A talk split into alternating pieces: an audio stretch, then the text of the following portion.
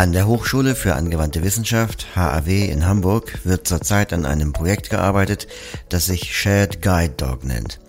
Vereinfacht gesagt handelt es sich um einen Führroboter, also eine Alternative zum Führhund. Am 8. November waren einige Mitglieder des BSVH bei der HAW zu Gast und haben sich das Gerät zeigen lassen. Silvia Lenz vom BSVH hat einige Stimmen und Eindrücke eingefangen. Mein Name ist Erna Gärtner, ich bin ähm, hier Professor, ja eigentlich für Logistik, also Mobilität. Das ist so mein Stichwort. Äh, oftmals komme ich eher so aus der Produktion, also aus den Unternehmen. Ähm, aber ähm, irgendwie hatten wir hier die Idee in diesem Projekt, ähm, quasi das, was die Firmen in den Unternehmen ja wirklich schon, schon seit vielen, vielen Jahren machen, dass dort Fahrzeuge von alleine fahren. Das war so die Idee, dass wir das übertragen jetzt mal auf draußen, auf im Park und dann eben auf etwas, was für uns sehr schwierig ist, natürlich eine große Herausforderung ist, nämlich so zu navigieren, dass sie auch noch sicher zum Ziel kommen. Ja, vor mir steht Ivanka. Wir sind hier gerade bei der Vorführung vom Shared Guide Dog. Ivanka, wie gefällt dir die Vorführung bis jetzt und was hast du bis jetzt für dich mitnehmen können? Also wir sind ja im Moment sehr stark noch im theoretischen Teil, wo wir als Betroffene erläutern, was wir uns sozusagen von so einer Hilfe als Erleichterung äh, so im täglichen Leben vorstellen können. Da sind ja die Ansprüche und auch die Wünsche sehr unterschiedlich. Der eine sagt, ich möchte es auf vertrauten Wegen leichter haben, äh, mich weniger konzentrieren zu müssen. Andere sagen, ich möchte gerade in unbekanntem Terrain, ähm, wo ich vielleicht große Flächen überwinden muss, mit wenig Orientierungspunkten, eine Unterstützung haben. Also ähm, wir haben uns jetzt hier zumindest schon mal die Konstruktion angeschaut äh, von dem Shared Guide Dog. Das ist ja so ein bisschen wie ein großer Rollator aufgebaut, also ein recht äh, großes Gefährt. Ja, Susanne ist gerade hier und Susi, du bist gerade schon mit dem ähm, Shared Guide Dog ein bisschen in Aktion gewesen. Ja, sag einfach mal, wie du das so empfunden hast.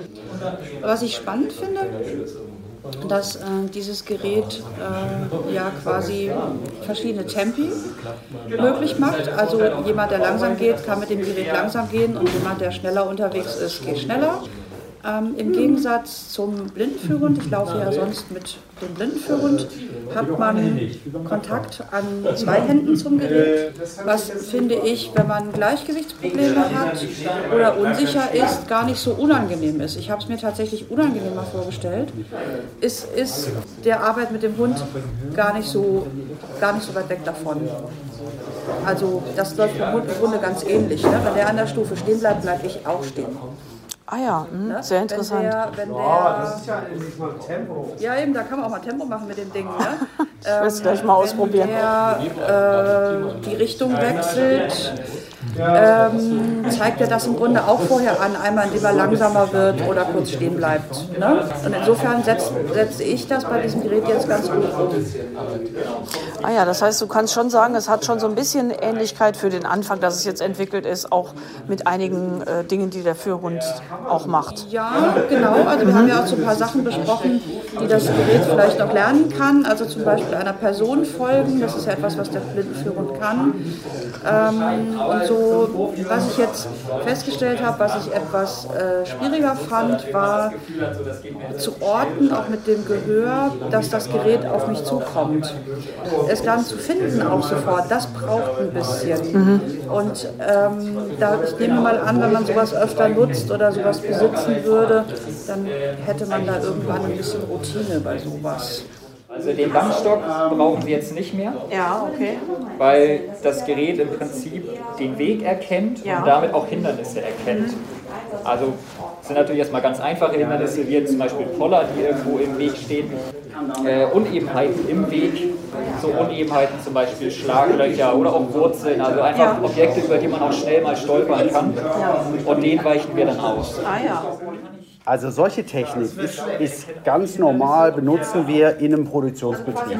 Aber meistens eben schöne Halle, glatte Halle, glatter Fußboden, ne, da funktioniert das alles. Aber wir müssen dort auch auf jeden Fall Personen erkennen, also auch Hindernisse. Und das, äh, das, ist, Techn das ist Stand der Technik. Und diese Sensoren benutzen wir genauso. Unterscheidet der Sensor denn, da sind Menschen oder da ist irgendwie, keine Ahnung, ein Motorrad oder ein E-Roller oder sonst was? Oder ist das für den alles einfach nur, da ist was und ich gehe drumherum so, oder man fährt drumherum? Also was er unterscheidet ist quasi, ist das fest oder bewegt sich das? Aha, okay. Mhm. So, fest, die Baustelle, ich okay. sehe, die ist da und die bewegt sich nicht, also ich versuche erstmal meine Route und eine normale Reaktion wäre, wie beim Hund auch, ne, haben wir mhm. heute gehört, der Hund bleibt erstmal stehen. Ja. Ne, und dann überlegt er, okay, kriege ich eine neue Route hin. Wie lange sind Sie jetzt schon in der Entwicklung und wie lange wird das voraussichtlich noch dauern, bis, ja, bis der serienreif ist, sage ich jetzt mal. Ja, also im Moment sind wir seit anderthalb Jahren im Projekt und wir werden noch zwei Jahre im Projekt sein. Ah, ja. Äh, also sprich, wir haben im Moment die, die Mittel auch und die Mittel sind vor allem natürlich, dass wir zwei Mitarbeiter haben, die, die ja. darauf sich konzentrieren können. Und äh, bis dann wollen wir einen Prototyp haben, der der funktioniert mhm. ähm, und der auch zuverlässig die Hindernisse erkennt. Mhm. Im Moment haben wir zugesehen, dass wir die Basisfunktionalitäten hinkriegen. Er fährt, er erkennt Hindernisse, er bleibt stehen und dann kommt als nächstes, er weicht aus, er sucht eine neue Route. Mhm.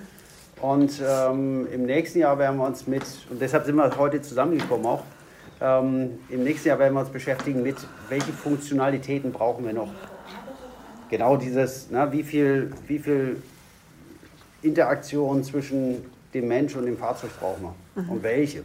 Na. Halten wir also fest, der elektronische Führhund befindet sich noch im Anfangsstadium, wenn auch auf einem guten Weg. Beobachten wir die weitere Entwicklung.